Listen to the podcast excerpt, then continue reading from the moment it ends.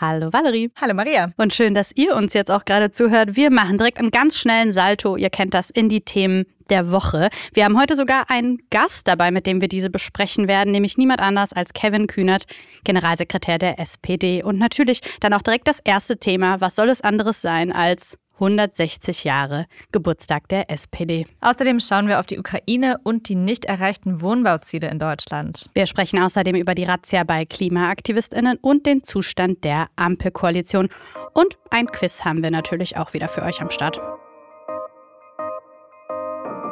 Ein DPA-Podcast für Podimo. Heute ist Donnerstag, der 25. Mai 2023. Ich bin Valerie Höhne. Und ich bin Maria Popov. Und das ist der Stand der Dinge. Sozialwohnungen, die baut jetzt niemand, der wie auch immer als Investor unterwegs ist, sondern es muss staatlich gestützt werden. I'm very happy. Thank you very much. Thanks our partners. It really will help our society, our people to save houses, families. Unsere SPD wird unfucking fassbare 160 Jahre alt. Das am Ende war unser heutiger Gast. Und dass die SPD da gar nicht so alt klingt, das liegt auf jeden Fall auch an Ihnen. Kevin Kühnert, Sie kennen den Satz natürlich, aber gerade diese Woche ist es besonders gut zu sagen, die SPD ist 160 Jahre alt geworden und Sie sind 33 Jahre alt. Und deswegen kommt da natürlich auch so ein Zitat von Ihnen. Die SPD war ja in den vergangenen Jahren so ein bisschen schwer zu greifen. Wir wollen ja ein bisschen über die Partei auch reden. Manchmal haben sie gewirkt wie kurz vorm Untergang. Sie erinnern sich. Ähm, aber bei der Bundestagswahl sind sie dann doch stärkste Kraft geworden. Äh, gleichzeitig stehen sie laut Umfragen in Hessen jetzt schon wieder schlechter da, haben ihr früheres Stammland NRW schon im vergangenen Jahr verloren. Im Osten wiederum historisch schlechte Ergebnisse, gleichzeitig aber regieren in fünf ostdeutschen Ländern und gewinnen in Bremen, verlieren in Berlin. Und über Berlin müssen wir natürlich auf jeden Fall sprechen, weil gerade Sie haben ja Ihre Karriere begonnen mit Kritik an der Großen Koalition. Und in Berlin haben wir jetzt eine. Was halten Sie davon? Ich bin weiterhin kein Fan von großen äh, Koalitionen. Also groß muss man ja hier auch in Anführungszeichen mhm. setzen. Aber es ist jetzt so entschieden worden. Und die Wahlperiode geht ja nur noch äh, etwas über drei Jahre äh, Freuen in Berlin. Sie sich drüber?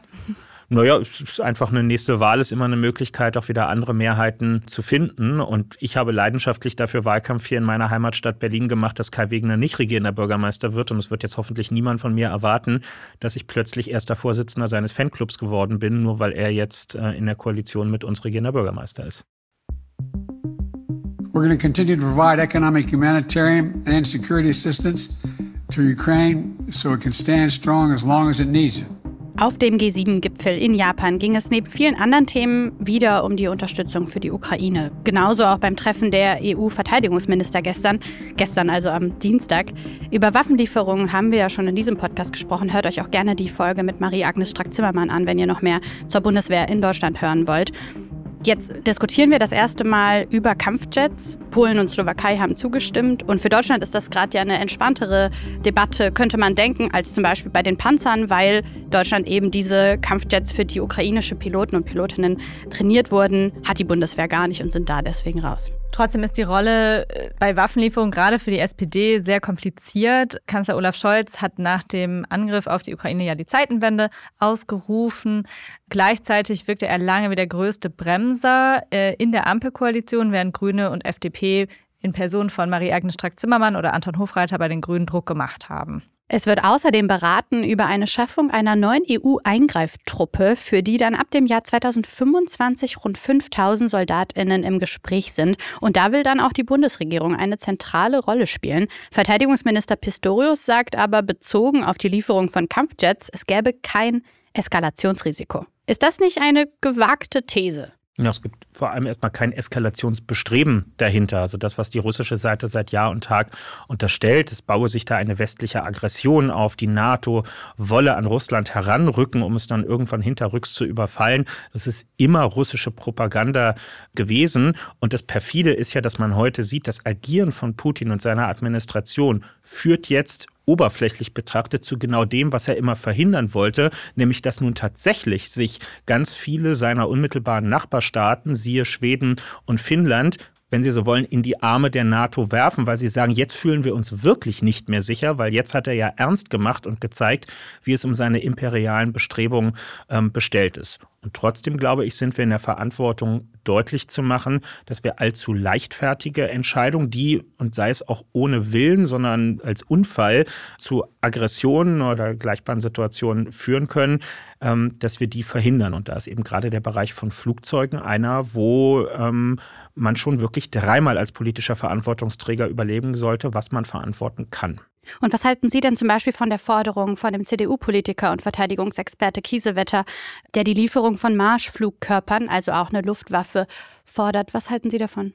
Das kann ich ehrlich gesagt militärisch nicht gut äh, einschätzen. Dafür kenne ich auch die Bestände der Bundeswehr nicht gut genug, um zu wissen, inwiefern ähm, wir darüber verfügen. Es gibt 150, es waren mal 600. Dass das auch ein bisschen wieder eine äh, eindrückliche Zahl ist, liegt auf der Hand. Ja, es ist die alte Diskussion, die wir auch letztes Jahr schon vielfach geführt haben. Ne? Wenn Olaf Scholz dann der Zögerlichkeit ähm, bezichtigt wurde, dann muss man eben immer wieder auch daran erinnern, Deutschland hat Bündnisverpflichtungen, die wir mit dem Beitritt zur NATO eingegangen sind. Dazu gehört auch, dass wir genügend militärisches Material zur Selbstverteidigung vorhalten müssen für den Fall, dass ein konventioneller Angriff auf unser Staatsgebiet passiert. Und deswegen konnte ich nie etwas mit der Losung anfangen zu sagen, alles rausgeben, was geht und halte das auch weiterhin für eine nachlässige Einschätzung, die ich so nicht teilen würde. Aber Herr Scholz hat ja auch immer gesagt, dass er im Schulterschluss agieren möchte mit den USA, mit Großbritannien, mit den Verbündeten. Jetzt wirkt es wieder, als würden Sie da, als würde die Bundesregierung da wieder so ein bisschen ins Hintertreffen geraten. Nee, das sehe ich nicht so. Und ähm, da kann man ja auch die Worte der ukrainischen Führung für sich sprechen lassen. Zelensky hat kürzlich bei der Karlspreisverleihung an ihn und das ukrainische Volk in Aachen ja deutliche Worte gefunden und hat vor allem dankenswerterweise auch nochmal deutlich gemacht. Deutschland gehört zu den Ländern, neben den USA wahrscheinlich vorneweg, die am besten ihre Zusagen, die mündlich gegeben wurden, dann auch tatsächlich später eingehalten hat. Und darum geht es ja. Beim Fußball würde man sagen, wichtig ist auf dem Platz. Und so gilt es hier bei diesen militärischen Güterlieferungen auch. Der Ukraine hilft in der Selbstverteidigung ihres Territoriums nicht die pathosgeladene Rede, die irgendwo in einem nationalen Parlament gehalten wird, sondern es nutzt ihnen nur, was auch tatsächlich zur Nutzung bei ihren Truppen ankommt. Nichts hat sich geändert an dem Bedarf der Bürgerinnen und Bürger, neue Wohnungen zu haben, bezahlbare Wohnungen zu haben. Bundeskanzler Scholz war das im vergangenen Oktober. Den kann man wohl ja heute noch genau so wiederholen, denn es hat sich eigentlich nichts geändert am Bedarf. 400.000 Wohnungen im Jahr war ihr Ziel zu bauen, ein Viertel davon Sozialwohnungen. Aber wenig ist passiert. Die Zahl der fertiggestellten Wohnungen ist seit Jahren konstant bei um die 300.000. In diesem Jahr sollen es nur 250.000 werden. Die Pläne von Bauministerin Clara Geiwitz, auch eine Sozialdemokratin, haben bislang offenbar nicht so viel gebracht und besonders billige Wohnungen, die fehlen einfach. Und jetzt steht nun mal wieder die Forderung nach dem 50 Milliarden Euro Sondervermögen im Raum. Was halten Sie denn davon, dass so viel Geld in Sozialwohnungen gesteckt werden soll? Ist das der Weg? Also wer mehr Wohnungen, gerade auch geförderte Wohnungen bauen will, muss dafür mehr Geld in die Hand nehmen. Ich bin jetzt ganz grundsätzlich kein Fan von immer mehr Sondervermögen äh, als frei gewählter Abgeordneter und damit Teil des Bundestages, der ja nun mal der Haushaltsgesetzgeber in Deutschland ist, kann ich mich nicht mit dem Gedanken anfreunden, dass wir jetzt immer neue Nebenvermögen schaffen, die sich selber äh, quasi bewirtschaften, Aber sondern sowas weird. gehört in den Kernhaushalt rein. Aber es ist doch irgendwie weird, wenn wir über 100 Milliarden, also ich, ich schätze jetzt einfach, ich bin jetzt so eine, die dann die Tagesschau einfach mal ab und zu hört und dann höre ich mal hier 100 Milliarden für die Bundeswehr und denke mir so, ja, ja, das macht jetzt schon Sinn. Und dann höre ich halt hier 50 Milliarden Sondervermögen Wohnung, denke mir so, ja, ich kriege nämlich auch keine, macht doch dann auch Sinn. Können Sie bestimmt nachvollziehen, oder? Dass da die Zahl ähm, ja nachvollziehbar klingt. Kann ich total nachvollziehen. Es würde halt einfach äh, bedeuten, mehr Geld für den Wohnungsbau in die Hand zu nehmen, entweder an anderer Stelle massiv einzusparen. Ich kenne jetzt keine politische Kraft, die gerade in Größenordnung von mehreren Milliarden irgendwelche Sparvorschläge in Deutschland machen würde.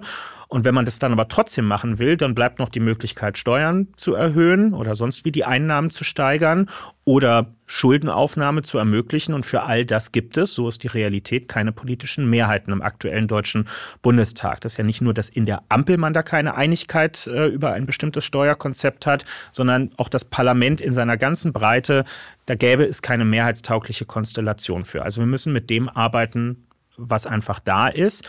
Aber zurück zum Ausgangspunkt. Mehr Geld ist notwendig, wenn man in Zeiten von steigenden Grundstückspreisen, Baustoffpreisen, Arbeitskräftepreisen trotzdem bezahlbares Wohnen hinkriegen möchte. Und wenn Sozialwohnungen dann das Ziel sind, wie können wir denn sicherstellen, dass diese Wohnungen an die richtigen Leute gehen? Zunächst mal, wer baut bezahlbare Wohnungen? Das sind die gemeinwohlorientierten Unternehmen. Kommunale Wohnungsgesellschaften, Genossenschaften und ein paar kleinere ähm, Private. An die muss die Förderung insbesondere raus. Äh, es ist auch keine Beschimpfung der anderen, sondern es ist einfach die Marktsituation. Die Herstellung eines neuen Quadratmeters Wohnraum in Deutschland kostet im Moment statistisch 5.148 Euro.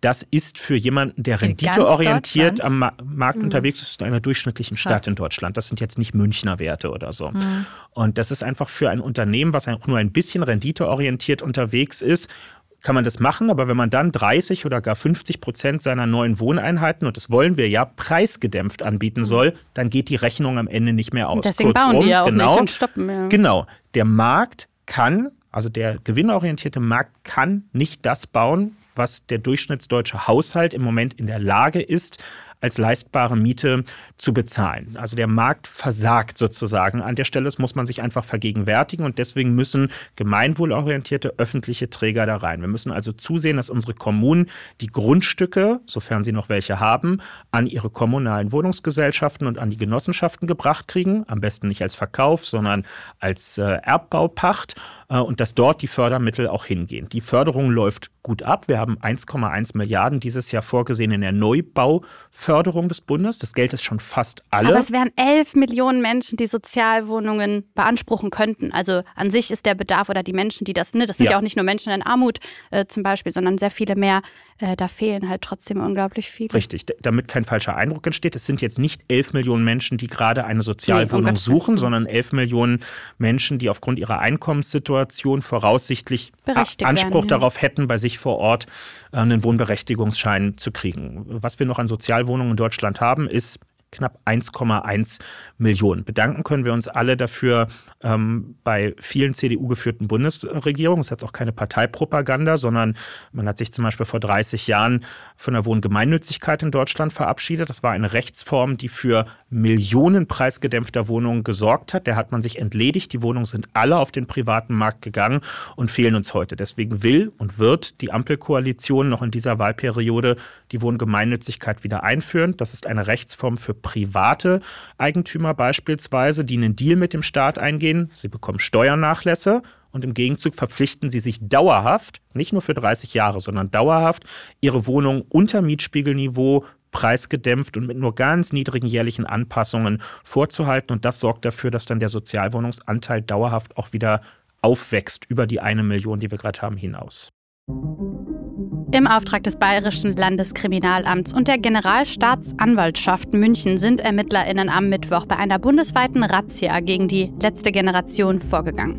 Die Polizeigewerkschaft begrüßt das Vorgehen gegen sogenannten Straßenterror, während KlimaaktivistInnen mit scharfer Kritik reagierten. Die Gruppe Ende Gelände schrieb auf Twitter, dass es Razzien bei denen gebe, die, Zitat, vor der Klimakrise warnen und nicht bei denen, die dafür verantwortlich sind. Und die letzte Generation fragte, wann Lobbystrukturen durch durchsucht würden und Zitat, fossile Gelder der Regierung beschlagnahmt würden. Herr Kühnert, was halten Sie von diesen Razzien? Man muss ja hier unterscheiden zwischen einer politischen und einer juristischen Dimension. Diese Untersuchungen, diese Durchsuchungen widmen sich jetzt der Frage, ob das per Definition eine kriminelle Vereinigung nun ist.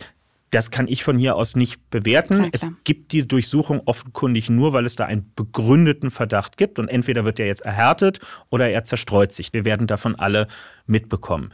Für meine Bewertung ist das aber gar nicht so wichtig und ich glaube für die meisten anderen in Deutschland auch nicht, denn die Leute haben eine Meinung, so rum oder so rum, zu dieser Gruppe und ihren Aktionsformen, unabhängig davon, ob das jetzt das staatlich geprüfte Label kriminelle Vereinigung am Ende bekommt oder nicht. Die meisten haben eine Haltung, eine politische Einschätzung dazu. Und meine politische Einschätzung dazu ist, dass nach vielen Monaten dieser Aktionsform sie nach meinem Dafürhalten die gesellschaftlichen Rahmenbedingungen für energischeren, radikaleren Klimaschutz, das ist ja deren Ziel, eher nicht verbessert haben. Und wenn das die Analyse ist, dann sollte man sich, glaube ich, die Frage stellen, ob man nicht vielleicht auf dem Holzweg mit den Aktionsformen unterwegs ist.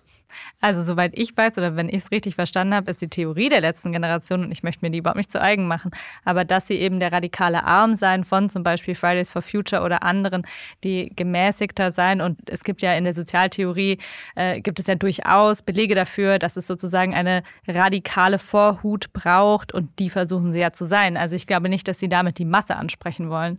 Okay, das müssen die mit sich selber ausmachen, aber ich sehe einfach das ja, ja. Ergebnis gesellschaftlich. Alle reden über diese Gruppe und nach meinem Dafürhalten auch sehr vernünftige Leute nicht besonders äh, freundlich äh, und charmant. Also ob dem Anliegen, darum geht es ja, und das nehme ich Ihnen auch ab, ob dem Anliegen damit ein Gefallen getan wird, ob die gesellschaftlichen Rahmenbedingungen für schnelleren, effizienteren, wenn Sie so wollen, radikaleren Klimaschutz sich verbessert haben in den letzten Monaten, das möchte ich sehr bezweifeln. Und dazu haben auch die Aktionen aus meiner Sicht etwas beigetragen. Aber, aber interessant, also nachvollziehbar alles, aber auch interessant, dass Sie das sagen, weil ich Sie schon in der Vergangenheit auch habe reden hören über, ähm, dass Sie es nachvollziehbar finden, dass ziviler Ungehorsam zumindest historisch begründet ja. zu Zielen geführt hat und dass dabei Gewalt auch ähm, eingesetzt werden musste, weil es zum Beispiel jetzt, wenn wir äh, ja zum Beispiel auf ähm, 1969 gucken, wo vor dem Stonewall Inn die LGBTQ-Plus-Community gegen Polizeigewalt vorgegangen ist und Steine geschmissen hat, daraus entwickelt sich jetzt der CSD. Und äh, Sie selber haben auch gesagt, na klar, das das waren Zeiten, so, wo das nachvollziehbar ist, dass das passierte. Glauben Sie nicht auch, dass wir in 50 Jahren teilweise auf Klimaaktivismus vielleicht als Gesellschaft gucken werden und denken werden, nachvollziehbar, dass da ziviler Ungehorsam angebracht war. Ja, ich, ich habe jetzt auch gar keine Haltungsnoten zu vergeben an Leute. Also ich nehme auch Menschen sehr ernst, die sagen, in dem vollen Bewusstsein um die Konsequenzen breche ich Regeln. Und ich lamentiere dann auch nicht darüber, dass ich Geldstrafen bekomme ja. oder in Gewahrsam genommen werde, sondern das ist sozusagen der Preis, den ich zahle. Aber gerade wenn ich diese Menschen ernst nehmen möchte, und das möchte ich gerne, und ihnen unterstellen will, sie haben für, für die Sache ein Interesse daran, diese voranzubringen, dann muss ich doch jetzt nach vielen Monaten des Aktivismus einfach mal einen Kassensturz machen und gucken, hat sich denn bis hierhin das gesamtgesellschaftliche Umfeld verbessert? Und das ist erstmal zu unterscheiden von der Frage, ob wir in 20 Jahren ein Essay darüber schreiben werden, dass das äh, wichtig und wegweisend gewesen ist oder dass wir mal alle hätten auf die hören sollen. Für den Moment interessiert mich erstmal nur die Frage, hat es das jetzt erleichtert, dass Leute mit einem durchschnittlichen Einkommen, in einer durchschnittlichen Wohnsituation, die vor Fragen in Bezug auf ihr Auto, ihr Haus, ihren Lebensmittelkonsum stehen, dass die mehr bereit sind, daran Veränderungen vorzunehmen und sich auf Wandelprozesse einzulassen. Und das kann ich einfach nicht erkennen, weil diese Diskussionen werden gerade über ganz andere Fragen geführt, nicht über das willst du Klimaschutz ja oder nein. Da haben wir die meisten Menschen äh, an Bord, das sagen uns auch alle Umfragen, sondern im Moment werden die materiellen Fragen verhandelt. Wer zahlt dafür? Wie werden die finanziellen Belastungen verteilt? Das wollen die Menschen beantwortet haben von uns in der Politik.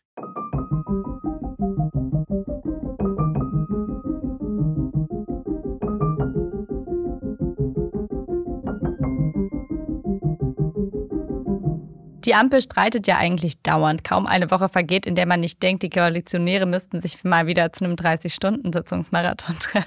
Nein. Bitte nicht, sag auch Valerie Höhne. Nein, nein, nein, nein, natürlich nicht, das ist nur ironisch. Ähm, aber der Befreiungsschlag gelingt trotzdem nicht. Und jetzt geht es ja auch gerade um eine tatsächlich materielle Veränderung für viele Menschen mit dem Heizungsgesetz. Und auch hier streiten sich FDP und Grüne. Die SPD, hat man den Eindruck, wir hatten es vorhin schon ein bisschen angesprochen, schaut im Endeffekt zu. Und Sie sagen ja selber, Sie halten sich jetzt raus. Sie wollen nicht in diese Gräben, die da von liberalen und grüner Seite jetzt aufgemacht werden.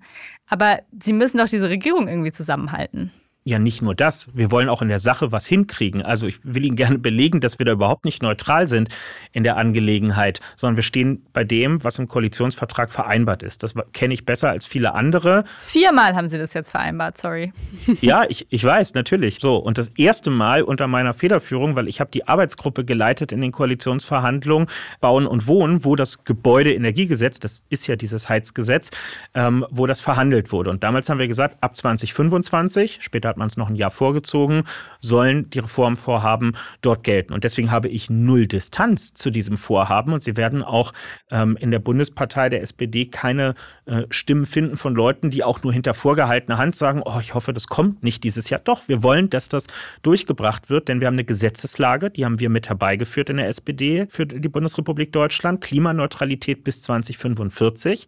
Das geht nicht ohne den Gebäude- und damit den Heizsektor. Ein Drittel unseres Energieverbrauchs, mehr als das, gehen in unsere Gebäude rein, für die Wärme in den Wohnungen und für das Heizen ähm, unseres Wassers. Es gibt keine Klimaneutralität, ohne dass wir an die Gebäude und an die Heizung rangehen. Wer was anderes erzählt, wer es noch drei Jahre aufschieben will, verkleinert nur den Zeitraum, in dem wir diesen enormen materiellen Eingriff äh, in die Wohnungen und Häuser aller Menschen in Deutschland. Aber hat Herr Habeck nicht selber können. gesagt, wenn es ein Jahr später wäre, wäre auch nicht schlimm? Das habe ich auch vernommen, dass er das gesagt hat. Ich sehe das dezidiert äh, anders, weil das ist doch das ganze Dilemma unseres ähm, verschleppten Klimaschutzes in Deutschland in a nutshell. Je kürzer der Zeitraum wird, desto mehr stauchen sich die Eingriffe, die notwendig sind, auf. Das heißt, in immer kürzerer Zeit müssen immer erheblichere politische Maßnahmen ergriffen werden. Dass das nicht die Akzeptanz im Alltag steigert, das ist naheliegend. Deswegen keine Zeit verplempern, sondern gerne hart über das reden,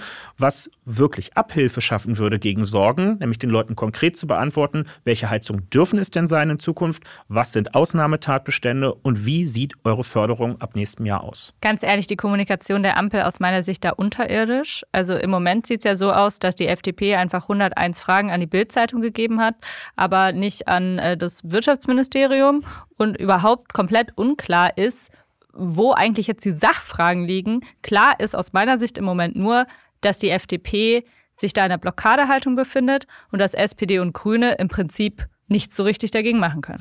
Also im Ergebnis Zustimmung, dass wir schlecht dazu kommuniziert haben in den letzten äh, Wochen. Das ist überhaupt nicht von der Hand zu weisen. Und ich würde mir auch manchmal so eine Sendung mit der Mausstück wünschen, wo mal erklärt wird, wie Gesetzgebung eigentlich in Deutschland läuft. Dann würde nämlich manches, was jetzt so aufgeregt ventiliert wird, auch mal ein bisschen eingeordnet. Also dass Abgeordnete und Fraktionen im Gesetzgebungsverfahren Fragen stellen, auch mal ein paar mehr ist völlig normal. Auch die SPD-Fraktion hat alleine zu diesem Gesetz im jetzigen Stadium über 50 Fragen aufgeschrieben. Und wir wären schlechte Abgeordnete, wenn wir die nicht stellen würden, weil da geht es einfach um Sachverhalte, die uns in unseren Wahlkreisen gespiegelt werden. Wie sieht es denn aus bei dieser oder jener Fallkonstellation?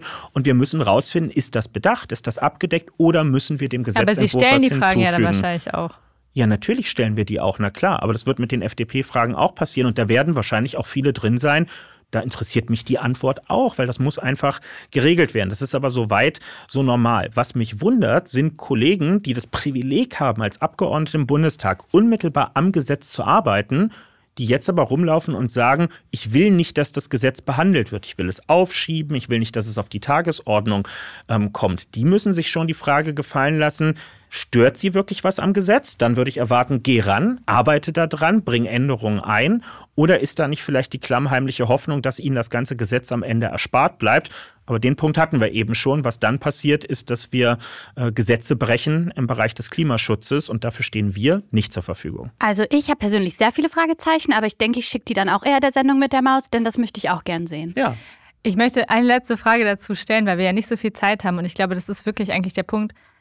Wie nehmen Sie denn die Ängste in der Bevölkerung oder worauf können sich die Menschen denn verlassen? Die große kommunikative Herausforderung ist, dass ich ganz viele Leute treffe. Denen höre ich zu, wenn sie sich mit mir über dieses Thema unterhalten und ich verstehe sofort, dass bei ihnen der Gedanke drin ist, ab nächstem Jahr kommen Leute und gehen an meine funktionierende, vor fünf, sieben oder zehn Jahren eingebaute Heizung ran. Und man muss immer und immer wieder klarstellen, darum geht es nicht. Funktionierende Heizungen laufen weiter in Deutschland. Und unser Ziel ist auch, dass nicht Millionen Haushalte sich individuell um die Wärmewende in ihrem Keller oder in ihrem Vorgarten kümmern müssen, sondern dass wir zum Beispiel über eine kluge kommunale Wärmeplanung unsere Wärmequellen identifizieren, kluge Netze bauen und möglichst viele Leute zentral an Wärmequellen anschließen, damit nicht sie selber die Wärmewende machen müssen, sondern der kommunale Versorger vor Ort. Und für die, die dann noch übrig bleiben, die auch weiterhin autark mit einer eigenen Heizanlage ihre Wärmeversorgung gewährleisten müssen, die werden ein breites Spektrum an Heizmöglichkeiten dafür haben. Wärmepumpen, ähm, Biomasse, die verheizt werden kann, Wasserstoff, der verheizt werden kann und so weiter und so fort. Das alles wird möglich sein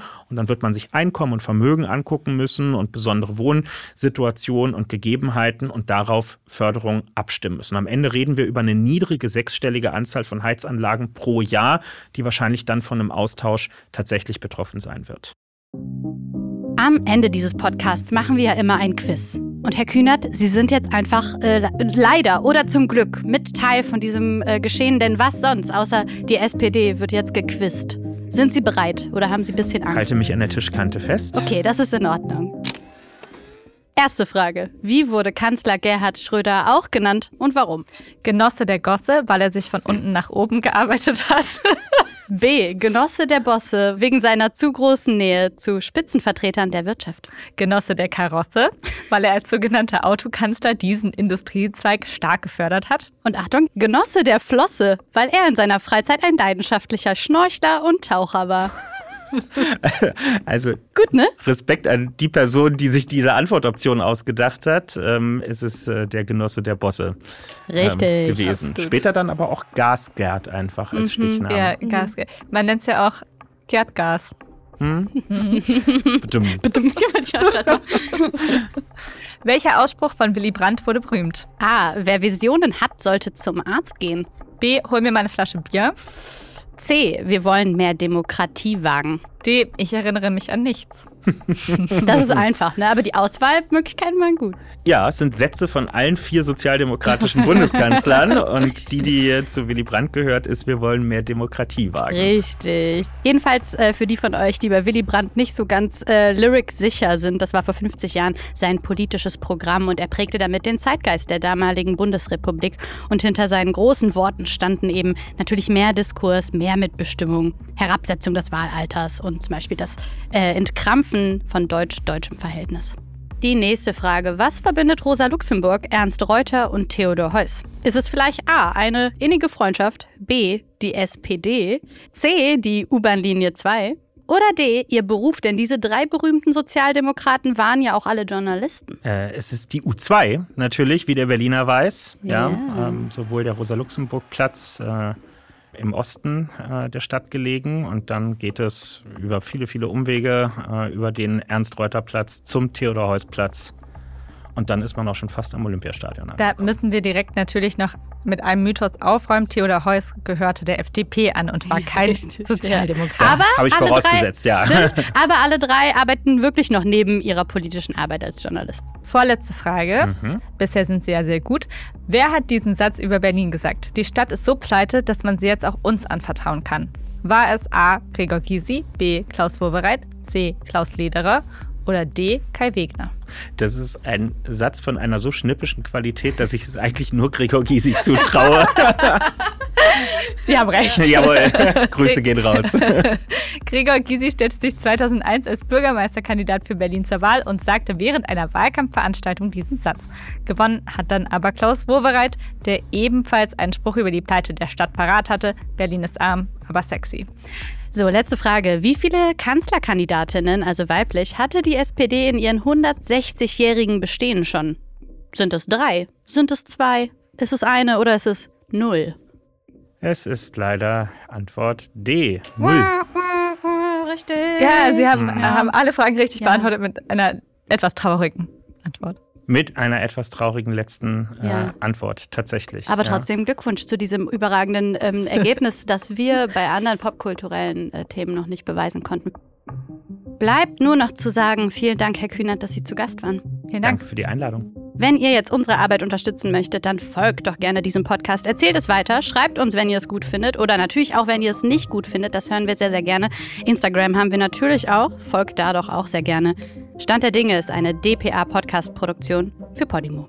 Executive Producer DPA David Krause. Executive Producer Podimo Judith Trost. Redaktion Anne Krüger und Kian Badrenejad. Produktmanagement Dorothee Barth. Marketing Podimo Laura Schmidt. Musik Marvin McMahon. Produktionslied Sebastian Dressel. On-Set-Produktion Jill Bayton. Visual Producer Daniel McMahon. Und wir sind Valerie Höhne und Maria Popov.